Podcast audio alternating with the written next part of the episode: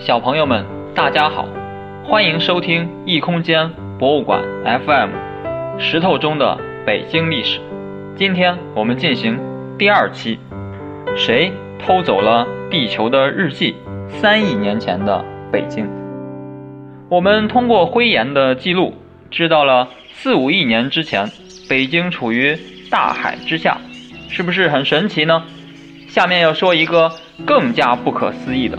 就算找不到岩石，我们也可以了解历史。这又是怎么回事呢？下面就听我慢慢道来吧。有一种岩石是在水中形成的，称为沉积岩。看名字就可以看出来，沉是沉底的沉，积是积累的积。泥沙在水中沉底，再慢慢积累起来，越积越厚，最终下面的泥沙会被压紧。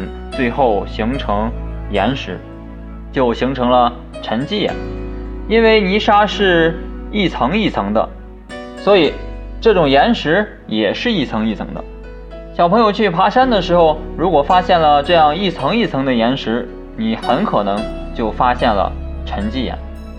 有人把沉积岩比喻成地球的日记，有些小朋友有写日记的习惯，其实这真的是一个好习惯。有了日记之后，你就可以很方便地回顾之前的经历。我们不妨设想一下，如果你已经长大了，连续记录了十年的日记，每个月用掉一个日记本，那你就有了一百二十本日记。现在给你一个书架，你会怎么摆放它们呢？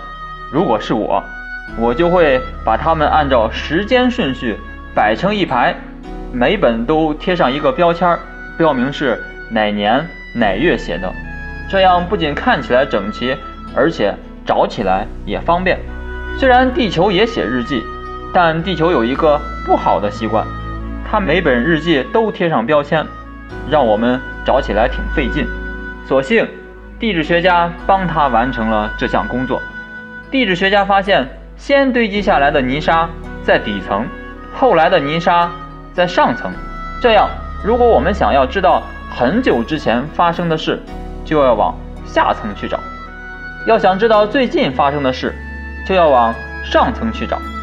按照时间先后，地质学家在给地球的日记贴上了寒武纪、奥陶纪等等这样的标签，就像我们中国的历史会分为唐、宋、元、明、清一样。上期节目我们所说的。四五亿年前形成的石灰岩就被记在标有寒武纪和奥陶纪这样的日记中。那在寒武纪和奥陶纪之后呢？茫茫大海之下的北京后来又发生了什么故事呢？按照地质学家的顺序表，接下来就应该出现滞留纪、泥盆纪和石炭纪的记录。可问题来了，北京西山地区并没有发现滞留纪。和泥盆纪的记录，甚至就连接下来的石炭纪的记录，也有一大部分残缺不全。那为什么滞留纪、泥盆纪和部分石炭纪的日记会消失呢？我们知道，地球在每个时代的日记，就是在那个时期形成的岩石。难道说那个时期形成的岩石都不见了吗？对此，小松叔叔有两个解释。你看。哪一个比较合理呢？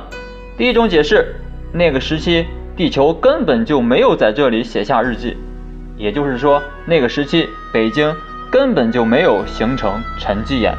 大家请想，沉积岩一般是在水中形成的，如果那个时期的北京处于水面之上，不会有水流带来的泥沙堆在这里，不是就不能形成沉积岩了吗？第二种解释，这个时期地球在北京写了日记。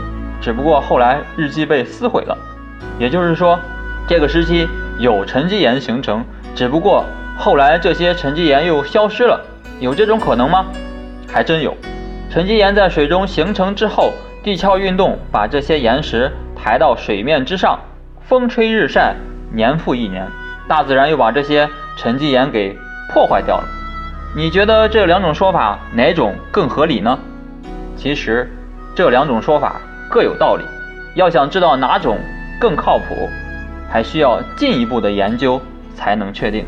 这两种解释有一个共同之处，那就是滞留纪、泥盆纪和石炭纪早期的这段时间当中，虽然北京不一定一直是陆地，但是至少有一段时间北京是在海平面之上的。岩石可以记录历史，小朋友可能觉得不稀奇，但我们竟然从缺失的岩石当中发现，北京在奥陶纪之后的两亿年间。曾经在海面之上透过气，从看似不可能中找到可能，这也许就是地质学的魅力之一吧。要想知道接下来的北京又遇上了什么事儿，请明天继续收听。